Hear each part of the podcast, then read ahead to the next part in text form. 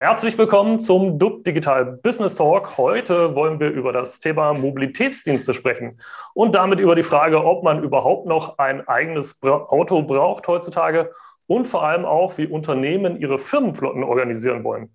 Mein Name ist Martin Hinze von DUB Unternehmer und ich freue mich sehr auf unseren Gast heute.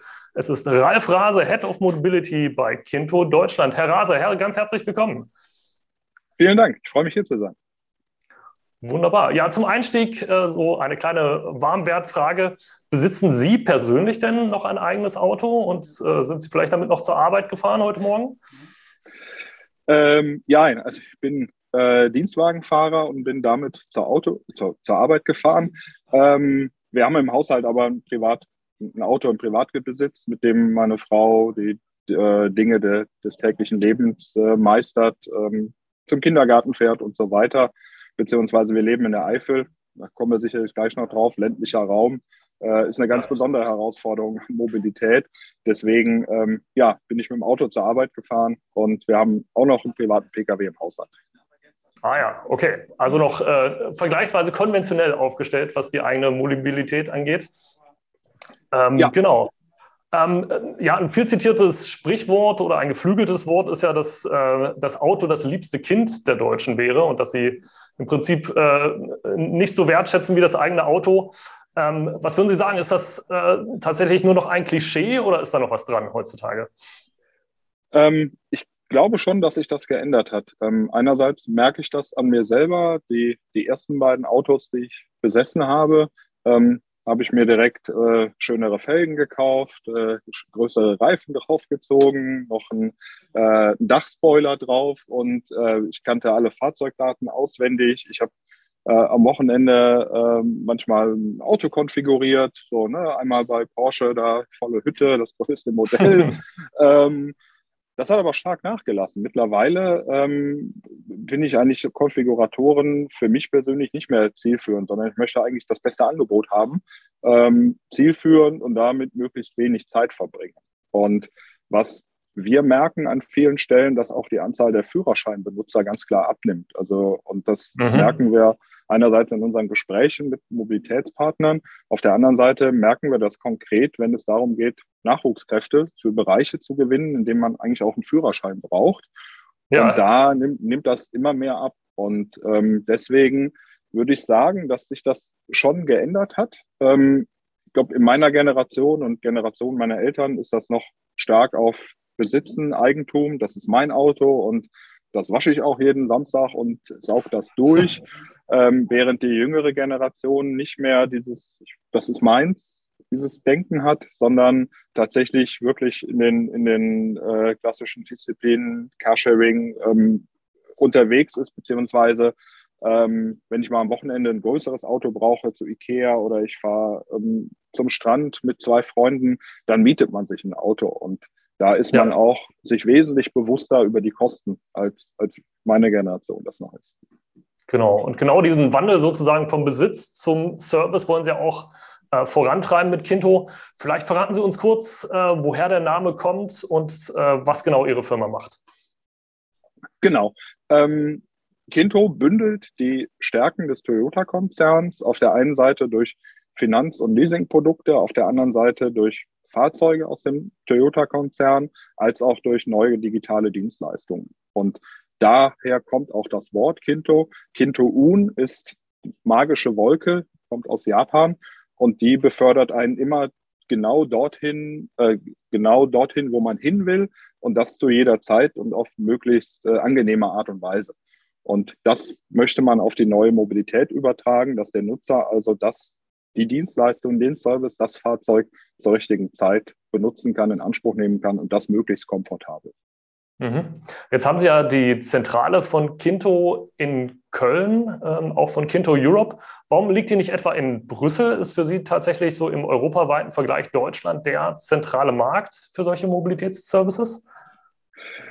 Ja, ähm, auf der einen Seite ist Deutschland natürlich, ich sag mal, ein Brennpunkt. Ähm, Im im klassischen Automobilbereich ist es schon aus meiner Sicht der, der umkämpfte Markt in Europa mit den meisten Anbietern und auch sehr, sehr preissensitiv.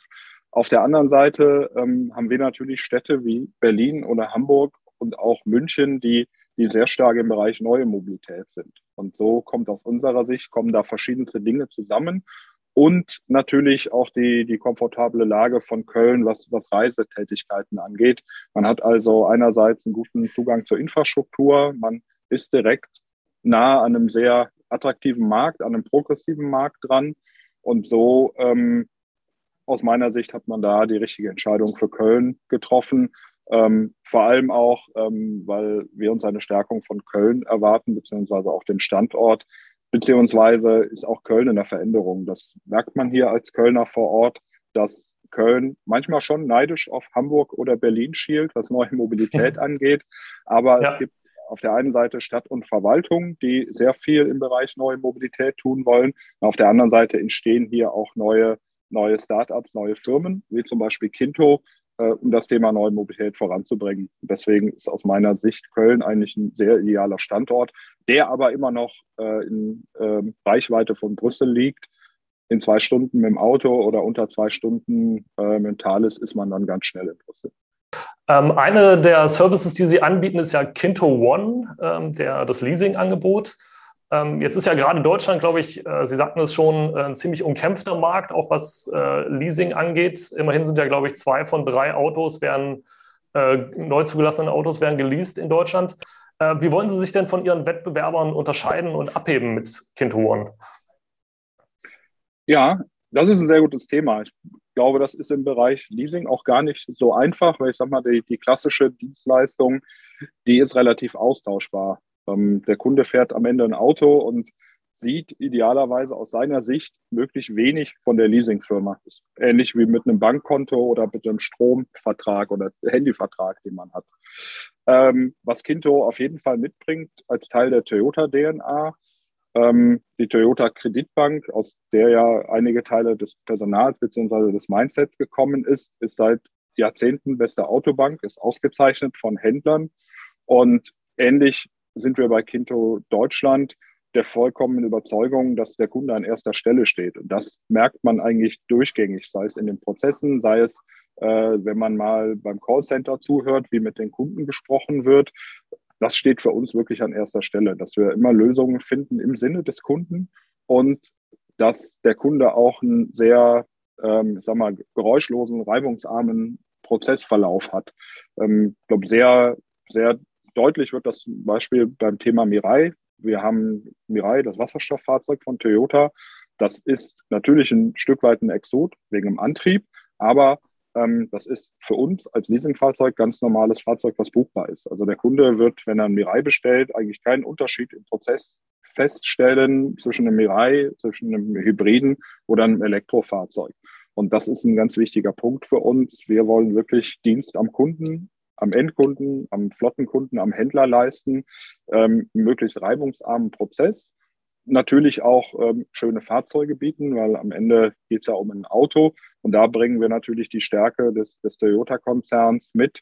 Ähm, seitdem ich Toyota fahre, war ich wirklich nur für, für Reifenwechsel und, und Serviceintervalle in der Werkstatt. Ähm, das ist wirklich eine, eine bombenmäßige Zuverlässigkeit und das bieten wir, bietet Toyota mit den Autos und genau das Gleiche wollen wir auch bei Kinto One bieten.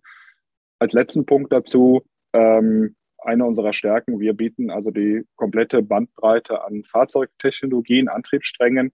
Also wenn jemand unbedingt ähm, Benziner fahren möchte, dann wird er das bei uns bekommen.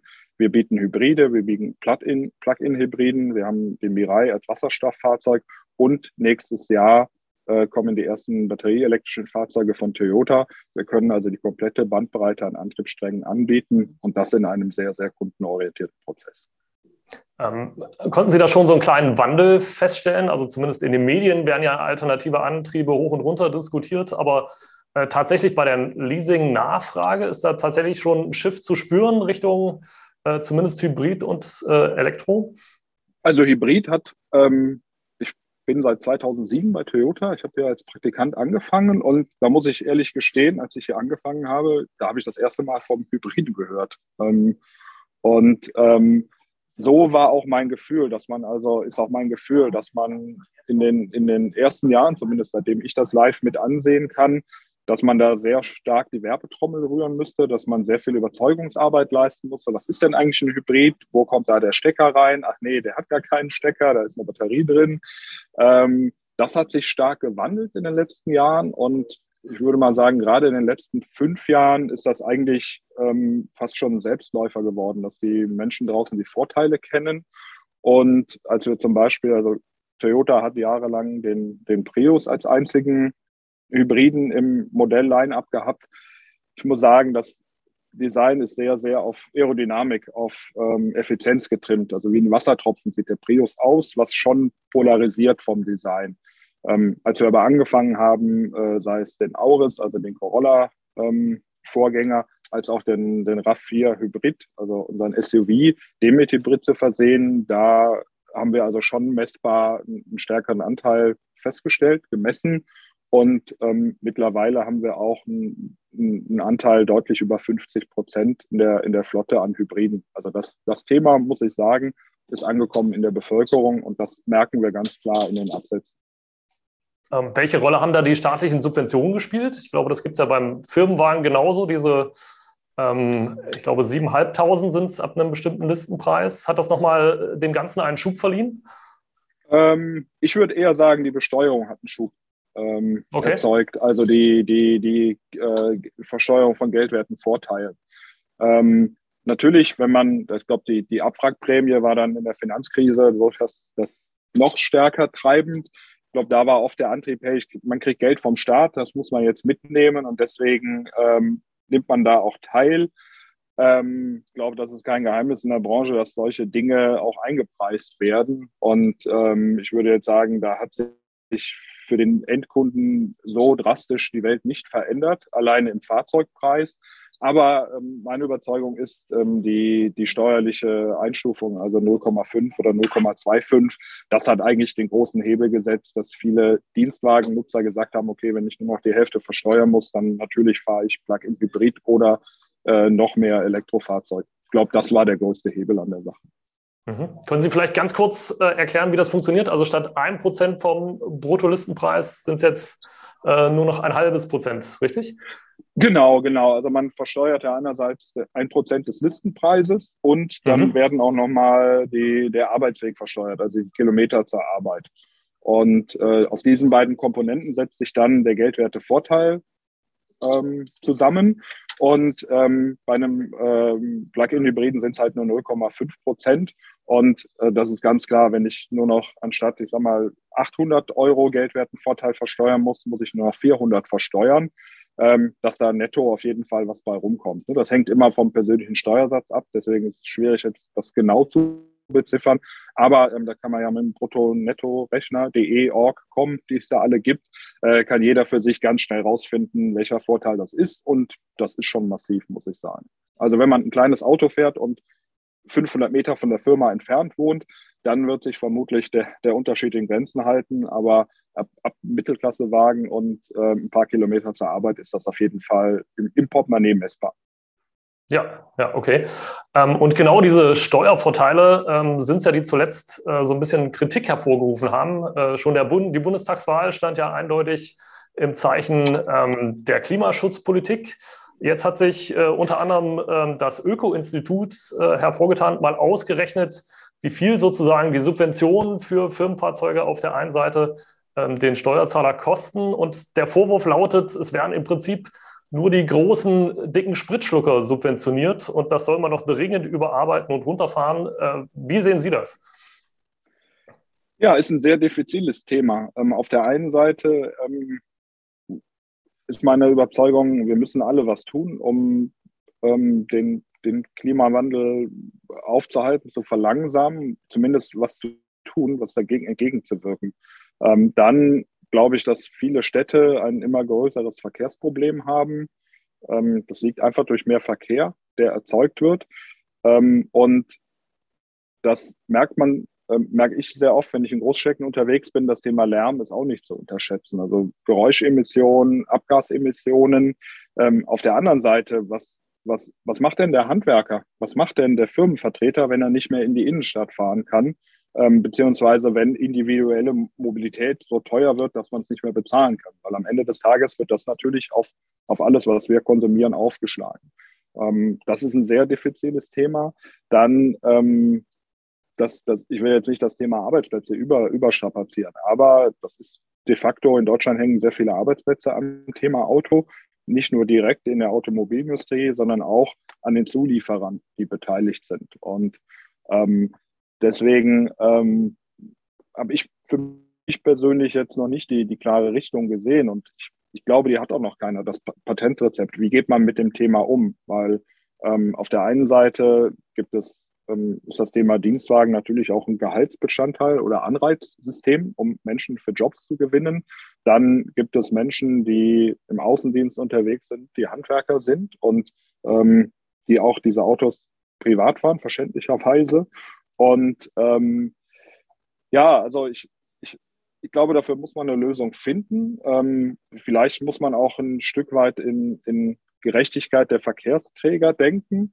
Ich bin aber jetzt auch nicht so ähm, dogmatisch unterwegs, dass ich sage, okay, wir müssen von heute auf morgen diese Subventionen einstellen, weil darum herum hat sich ja ein Wirtschaftssystem etabliert, was auch damit funktioniert. Das ist ein Steuersubventionen sind ein wichtiger Bestandteil davon. Ähm, also ich glaube, das ist ein gesamtgesellschaftliches Thema, was aus meiner Sicht noch nicht wirklich gesamtgesellschaftlich diskutiert wurde. Ich finde es gut, wenn es Impulse gibt, also dass das mal greifbarer wird, messbarer wird, dass man auch wirklich dann auf einer soliden Datenbasis diskutieren kann und nicht auf Gefühlen. Ich habe das Gefühl, das ist steuerlich zu gut gestellt, sondern was sind die Fakten, ähm, dass man dann aber auch, ähm, auch mal Auswirkungen greifbar macht und messbar macht. Und wenn man sagt, okay, wenn man jetzt tatsächlich seriös gerechnet von diesen Steuersubventionen runtergeht, welche Auswirkungen hat es denn tatsächlich? weil ich halte es für sehr gefährlich, an solchen volkswirtschaftlichen Fragestellungen einfach dogmatisch ranzugehen und sagen, wir reduzieren das jetzt, ohne dass man sich über die Auswirkungen im, im Klaren ist, weil das halte ich für sehr gefährlich, vor allem mit einer Branche, wo Hunderttausende von Menschen arbeiten in Deutschland. Ähm, ich glaube, das Thema muss diskutiert werden. Das hat für mich auch was mit sozialem Frieden zu tun. Ähm, aber ich würde es begrüßen, wenn das wirklich auf der einen Seite eine sehr faktenbasierte Diskussion ist, die aber auf der anderen Seite auch wirklich im gesellschaftlichen Konsens stattfindet und dass man nicht so ein Schwarz-Weiß-Denken aufmacht, ähm, ähm, äh, Berechnungen auf der einen Seite, Meinungen und äh, wir müssen das jetzt stoppen auf der anderen Seite. Ähm, das wäre eigentlich mein, mein Anliegen bei der Sache, dass man wirklich einen gesamtgesellschaftlichen Konsens findet, der dann in die richtige Richtung geht. Vielleicht, dass man eine Gerechtigkeit zwischen den Verkehrsträgern tatsächlich sicherstellt. Ja. Ist aber ein ähm, guter ähm, Punkt, weil ich da genau in der Mitte sitze zwischen neuer Mobilität ja. und äh, der klassischen ähm, Autobranche. Äh, ja. Ja. Ähm, ist es für Sie denn schon ein Schritt in die richtige Richtung, dass jetzt ähm, E-Antriebe oder alternative Antriebe mit eben diesem Steuervorteil, von dem wir vorhin sprachen, schon mal stärker unterstützt werden? Ist das schon so ein, so ein erster Schritt äh, zum Ziel? Ja, ja, ich, ich viele Dinge ähm, sind am Ende einfach monetär getrieben. Und wenn man sich mal anschaut, zum Beispiel, wenn man offen fragt, ähm, ist Ihnen Umweltfreundlichkeit bei Ihrem neuen Auto wichtig? Da werden die meisten Menschen mit Ja antworten. Wenn man sie aber fragt, okay, was ist dir denn wichtig bei einem neuen Auto? Dann ist das Thema Verbrauch und Umweltfreundlichkeit nicht in den Top 5, manchmal auch nicht in den Top 10. Ähm, deswegen, ich glaube tatsächlich, es hat sich was bewegt in den Zulassungen, das sieht man ja. Und das, da sind ganz klar die Steuervorteile ein Treiber davon. Ich glaube, dass es ohne Anreize nicht funktionieren wird. Dass der Mensch alleine nicht sagen wird, ja, das Thema Umweltfreundlichkeit ist mir so wichtig, dass ich da jetzt selber investiere mit meinem eigenen Geld. Und unabhängig davon, was der Staat macht. Da glaube ich einfach nicht dran und deswegen glaube ich, dass durch die Subventionen tatsächlich das Thema nach vorne ge gebracht wurde und auch äh, weiter nach vorne getragen wird. Ich glaube, dass es ohne Steueranreize nicht funktionieren wird. Hm, okay, lassen Sie noch ein weiteres Thema beleuchten, ähm, äh, abseits der Leasing-Geschichte, nämlich äh, Kinto Flex ist ja so eine Art äh, Abo-Modell für die Mobilität. Ähm, ich vergleiche es jetzt mal ganz platt. Früher hat man CDs gekauft, heute, hatte, heute hat man vielleicht sein ähm, Spotify-Abo. Ähm, statt DVDs äh, schauen wir jetzt bei Netflix rein und bezahlen monatlich was. Ist das vorstellbar, dass es beim Thema Mobilität eines Tages auch so funktionieren wird? Also, dass man nicht mehr sein eigenes Auto besitzt, sondern sozusagen bloß noch eine monatliche Gebühr zahlt und dann sich je nach ähm, Anforderungen sich eben das Auto schnappt, was man gerade braucht? Da glaube ich fest dran. Das ist genau, was Sie sagen, was bei mir persönlich passiert ist. Ich habe immer noch haufenweise CDs zu Hause und manchmal beim Aufräumen schaue ich mir die dann noch an und dann kommen dann schöne Erinnerungen hoch. Was hast du gemacht zu der Zeit, als du dir dieses Album gekauft hast? Ähm, die alltägliche Nutzung ist aber eine andere. Ich mache Spotify auf, höre Podcasts, höre Musik, Alben, einzelne Lieder und ähm, das glaube ich auch, dass sich das in vielen Teilen durchsetzen wird. Ähm, dass man einfach die Bequemlichkeit möchte, dass man nicht selber sich um die beste Versicherung kümmern muss, ähm, dass ich nicht selber mit dem Autohändler verhandeln muss, dass ich mich nicht um den Verkauf kümmern muss. Das kann auch aufreibend sein, weiß ich aus eigener Erfahrung. Und deswegen bin ich ganz klar überzeugt, das Thema Abos wird in der Zukunft noch interessanter werden. Und auch hier ähm, ist Deutschland aus meiner Sicht der, der, der interessanteste Markt mit den meisten Akteuren am Markt, wo auch am meisten passiert. Und ähm, bei Toyota, Kinto ist man fest von überzeugt. Ähm, Konkurrenz belebt das Geschäft, Konkurrenz betreibt Innovation voran. Man muss sich eigentlich, man verändert sich am meisten, wenn man unter Druck steht, auch unter Wettbewerbsdruck. Und deswegen glaube ich ganz klar an das Thema Autoabos in Deutschland. Dafür gibt es jetzt schon einen Markt. Ich glaube aber, dass der noch weiter wachsen wird in der Zukunft. Wie ist da so Ihre Zielsetzung? Wollen Sie sozusagen das Spotify der Mobilität werden? Mit welchem Marktanteil kalkulieren Sie da so grob? Ähm, ich glaube, dass generell beim Thema Mobilität, ähm, dass es da eigentlich nicht so ein The Winner Takes All Markt geben wird oder Situation geben wird, auch aufgrund der, der geografischen Gegebenheiten in Deutschland beziehungsweise der, der verschiedenen Bevölkerungs- oder Bewohnerstrukturen. Ähm, wir peilen eigentlich gar nicht den, den Gesamtmarkt an. Wir wollen jetzt vom deutschen Abomarkt 10 Prozent haben, sondern wir schauen uns immer an, wie, was ist ein gesundes Wachstum?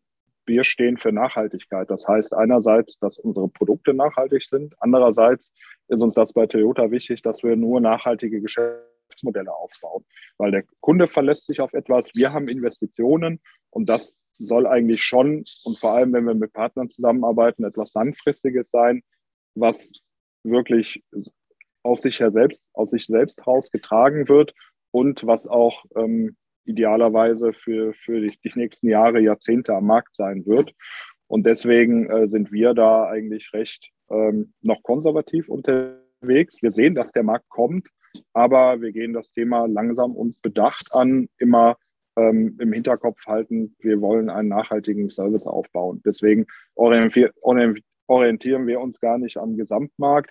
Das ist auch, ich würde sagen, ein bisschen wagemutig, weil es gibt Experten, die sagen, 2030 sind 20 Prozent des Automarktes im Abo. Und dann gibt es andere, die sagen, das sind 40 Prozent. Das sind jetzt in Prozentpunkten nur 20 Prozent Unterschied. Aber ähm, in, in absoluten Zahlen sind das Milliardenwerte. Und äh, dahinter stecken auch Vertriebsmodelle, dahinter stecken Händler, dahinter stecken ähm, Autohersteller beziehungsweise deren Organisationen. Und das hat natürlich schon einen Einfluss darauf, wie, wie kräftig dieser Markt ist. Deswegen, also ich habe starken Glauben daran, dass das Thema Auto-Abo sehr wichtig sein wird in der Zukunft. Ähm, ich fühle mich aber jetzt nicht sicher genug, um zu sagen, Toyota Kinto im Jahr 2030 wird das x Prozent von unserem Markt ausmachen. Ähm, uns geht es dann eher um nachhaltigen Wachstum. Nachhaltigen Wachstum, mhm. ja. Ja, ähm, Sie sagten eingangs, dass Deutschland auch äh, so spannend ist, weil es ein sehr preissensitiver Markt ist. Ähm, jetzt gibt es, glaube ich, in diesem Flex-Angebot, ich habe mal so ein bisschen reingeschaut, ähm, den Jahres äh, für knapp unter 300 Euro. Und äh, ja, wenn man mal so richtig das Gaspedal durchtreten will, den Supra für 1200 Euro im Monat. Das ist ja jetzt nicht so ganz wenig. An welche Zielgruppe richten Sie sich denn mit diesem Angebot? Ja, das ist ein guter Punkt. Ähm, ich glaube, wenn man jetzt wirklich ähm, entweder aktiv auf Schnäppchensuche ist oder wenn man sagt, ich warte das Auto selber und suche mir die billigste Versicherung, dann wird das immer billiger sein. Ähm, deswegen haben wir ganz klar nicht, nicht den, den Billigheimer da im Blick, sondern ähm, das ist eher ein Angebot für Menschen, die, wie ich gerade erzählt habe, all diese Dinge selber nicht tun wollen. Also selber mit dem Händler verhandeln, sich dann sicher sein, hm, war das wirklich der beste Preis? Dann muss ich vielleicht noch mal zu drei anderen Händlern. Ähm, auf der anderen Seite will ich mich selber um Thema Wartung, Verschleiß kümmern. Vor allem will ich mich anschließend wieder um den Verkauf des Fahrzeugs kümmern. Und deswegen ist unsere Zielgruppe ganz klar Menschen, die bereit sind, für zusätzlichen Komfort Geld zu bezahlen, beziehungsweise die all diese Stresspunkte nicht wollen und sagen, dafür bezahle ich dann lieber eine höhere Rate, als wenn ich es finanziere oder lease. Das ist eigentlich die Zielgruppe. Mhm, mhm, okay. Ähm, kommen wir zum dritten Standbein. Kinto Share ist ja äh, ein Car-Sharing-Dienst, äh, stationsbasiert. Gestartet sind Sie, glaube ich, in Köln. Ähm, welche Städte stehen denn noch für Sie oben auf der, auf der Liste? Und ähm, wie groß sollen denn in etwa die Carsharing-Flotten werden bei Ihnen? Ja, ähm, unser ähm, stationsbasiertes Modell funktioniert eigentlich immer mit Partnerschaften. Das heißt, wir stehen nicht im öffentlichen Raum, sondern wir stehen auf Privatgelände. Das heißt, Unternehmen ähm, und oder können auch Universitäten sein, ähm, auf jeden Fall nicht im öffentlichen Straßenland.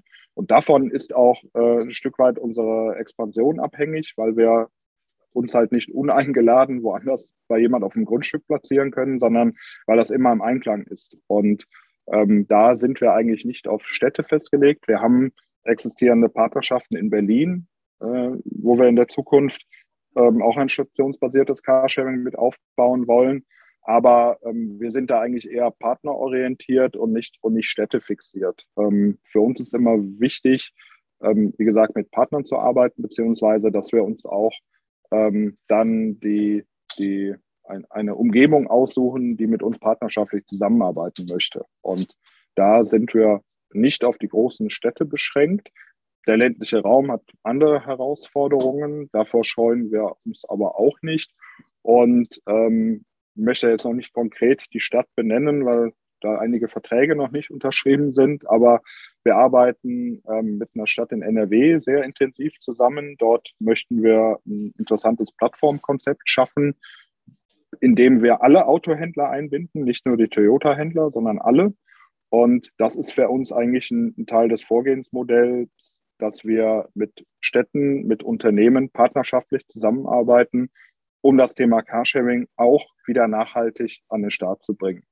Weil das Thema Carsharing, gerade stationsbasiertes Carsharing, ist sehr stark von dem Vertrauen der Nutzer abhängig. Nicht so sehr in, in den Anbieter, sage ich mal, sondern in das Vertrauen, habe ich ein Fahrzeug, wenn ich eins brauche. Weil stationsbasiertes Carsharing oft ähm, einen Ersatz des eigenen Autos oder zumindest des Zweitwagens darstellt. Und darauf werde ich mich nicht einlassen, wenn ich mich nicht darauf verlassen kann, dass ich, wenn ich ein Fahrzeug brauche, eins zur Verfügung habe.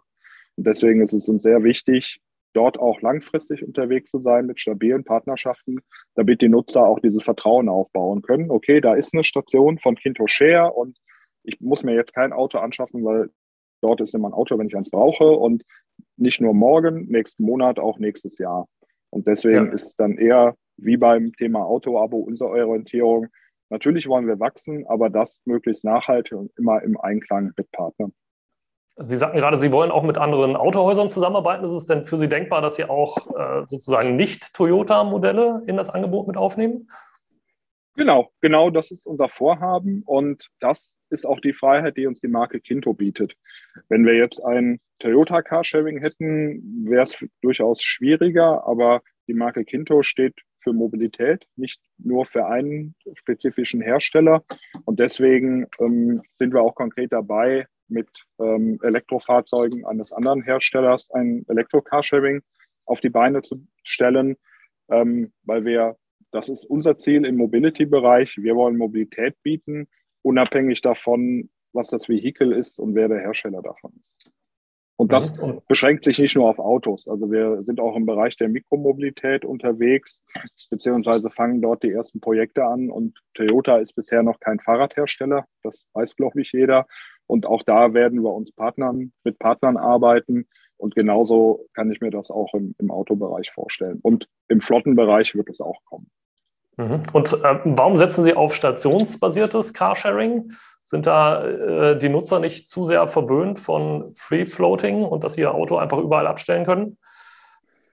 Das ist eine sehr gute Frage. Das ist ähm, nämlich genau ein, eins unserer, unserer Spannungsfelder, ähm, das wir ausloten, beziehungsweise wo wir uns ganz klar absetzen müssen. Ähm, ein Vorteil, den wir definitiv haben, ist ein fester Parkplatz. Also wir, die stationsbedingt, stationsbasiertes Carsharing ist bei uns immer mit einem festen Standort verbunden. Also der Nutzer weiß ganz genau, wenn ich zurückkomme von meiner Fahrt, dann habe ich dort einen Parkplatz und kann mein Auto wieder dorthin stellen. Bei einem Free Floater, ähm, gerade in Großstadtlagen, kann das bedeuten, dass ich halt anschließend noch ein paar Mal den Block fahre und vielleicht zu spät komme zu einer Verabredung, zum Abendessen nach Hause oder zu anderen Verabredungen, weil ich halt keinen Parkplatz finde. Das sehen wir als, als starken Vorteil für den Nutzer. Und auf der anderen Seite ähm, sind wir für uns zur Überzeugung gekommen, dass das Free-Floating-Modell nichts ist, wo wir aktiv werden wollen, ähm, wir glauben auch nicht, dass das ähm, aktiv Verkehrsprobleme lindert oder dass es Autos abschafft. Wir sind eigentlich eher der Meinung, dass es zusätzliche Autos in die Städte bringt. Und da gibt es sowieso schon ein Spannungsfeld, da hatten wir eben drüber gesprochen. Ähm, deswegen sind wir ganz klar der Meinung, nachhaltiges Carsharing ist stationsbasiert. Okay, ja. Ähm, Carsharing, zumindest bei anderen Anbietern, äh, gilt so ein bisschen als Cash-Burner. Äh, selbst VW-Chef Herbert Dies hat äh, das neulich so ein bisschen eingestanden und gesagt, es ist zumindest sehr schwer profitabel zu bekommen. Ähm, warum steigen Sie trotzdem in ein solches Geschäft ein, was ja offenbar äh, ziemlich schwer ähm, profitabel umzusetzen ist? Ja, auf der einen Seite ist ähm, stationsbasiertes Carsharing aus unserer Sicht ähm, doch nachhaltig zu betreiben. Auf der anderen Seite, und das ist dann wieder im Zusammenhang mit stationsbasiertem Carsharing zu sehen, wir haben eine unheimliche Stärke. Wir haben 380 Toyota-Händlerstandorte in Deutschland. Ähm, wir heißt die Toyota-Gruppe oder die Toyota-Familie. Das sind selbstständige Unternehmer, die selber am Markt aktiv sind. Und gemeinsam mit denen möchten wir auch ein Carsharing betreiben. Und das ist dann aus unserer Sicht ein, ein Betriebsmodell, was wir nachhaltig betreiben können, weil man sich Chancen, Risiken teilen kann, beziehungsweise weil der Toyota-Händler seine Stärken, Fahrzeug warten, Fahrzeuge bereitzuhalten, ähm, sehr gut meistern kann, beziehungsweise weil man dort auch Synergien schaffen kann zwischen Werkstattersatzwagen beziehungsweise Mietwagen, die der Händler hat und unserer Carsharing-Flotte. Und das in der, in der Gesamtbetrachtung ähm, lässt uns an das Thema Carsharing glauben, im stationsbasierten Modell, dass wir das nachhaltig betreiben können. Ja, ähm, vielen Dank. Wir müssen schon ein bisschen auf die Uhr gucken, fürchte ich. Ähm, genau, deswegen zum Abschluss die Frage äh, Stadt und Land und Mobilitätsdienste. In der Stadt ist man ja meistens recht gut bedient, sozusagen. Öffentlicher Nahverkehr ist vorhanden. Ähm, Mobilitätsanbieter äh, lassen sich da eher nieder sozusagen und äh, offerieren ihre Angebote. Auf dem Land dagegen ist das Problem ja oftmals größer, sodass viele Leute oder viele Familien ja auch noch ähm, ein zweites Auto einfach brauchen. Ähm, sehen Sie da Chancen, ähm, das durch Mobilitätsdienstleistungen zu verbessern? Ja, aber es ist aus meiner Sicht eine der größten Herausforderungen. Also wie Sie gerade gesagt haben, also in der Stadt würde ich mal behaupten, dass in den Großstädten wie Berlin viele Dinge schon gelöst sind. Da kann man ohne Auto, ohne eigenes Auto wunderbar leben. Man ähm, benutzt Carsharing, man kann sich ein Lastenfahrrad oder ein Fahrrad mieten, ein Pedelec. Äh, auf dem Land gibt es ganz andere Herausforderungen. Von der Dichte her, ähm, ich, hab, ähm, ich wohne in der Eifel, dort gibt es einige vielversprechende Modelle, ähm, die durch Förderung als auch durch, also öffentliche Förderung als auch private Anbieter in der Kooperation Public-Private Partnership möglich geworden sind, die ich für sehr, sehr vielversprechend halte. Die beobachte ich auch aktiv. Und auf der anderen Seite sehe ich da tatsächlich ähm, eine große Herausforderung, aber auch große Möglichkeiten drin, weil Deutschland ist ein Flächenstaat. Die, die meisten Menschen wohnen nicht in Berlin und in Hamburg oder in Köln, sondern ähm, in, in mittleren und kleinen Städten. Ähm, und da sehe ich große Chancen, wenn man es denn tatsächlich schafft, genau diese Dinge ähm, zu, ähm, zu regeln, beziehungsweise dafür Lösungen zu finden. Ähm, was ich glaube, was passieren muss, einerseits, dass die öffentlichen Personennahverkehrbetreiber sich mehr öffnen, muss ich wirklich einen 60-Personen-Bus immer mit drei Leuten durch die Gegend fahren lassen? Oder, das hört sich jetzt erstmal vielleicht konträr an, aber macht es dann nicht mehr Sinn, vielleicht einen On-Demand-Service zu betreiben, der tatsächlich dann nur ein Kleinbus ist und tatsächlich nur fährt, wenn jemand den in Anspruch nimmt? Ich glaube, da ist vielleicht ein Umdenken notwendig. Und ich glaube, wie gesagt, ganz klar dran an, an Gemeinschaft von ähm, öffentlicher Förderung auf dem Land, weil es anders nicht funktionieren wird am Anfang monetär und äh, privatwirtschaftlicher Zusammenarbeit. Und ich glaube, so, wenn man damit anfängt, wird man Lösungen entwickeln können, die sich auch auf Dauer tragen. Vor allem, das merke ich, wohne in der Eifel, ähm, oftmals ist auch die Bereitschaft, die Motivation der Landbevölkerung aktiv dort eine Rolle zu spielen, in einem Carsharing-Verein Mitglied zu werden oder Carsharing-Kümmerer zu werden, gefühlt höher als in der Stadt, die ein bisschen anonymer ist. Und ich glaube, dieser Dreiklang, der kann am Ende dafür sorgen, dass man auch auf dem Land nachhaltige neue Mobilität erschließen kann. Ja, Herr Rase, ganz herzlichen Dank. Ich glaube, wir könnten uns noch etliche äh, Stunden weiter unterhalten über dieses spannende Thema. Ähm, die Zeit ist leider schon vorbei, ähm, ging wie im Fluge. Ganz herzlichen Dank und äh, ja, viele Grüße nach Köln. Vielen Dank, viele Grüße nach Hamburg. Es war mir eine Freude.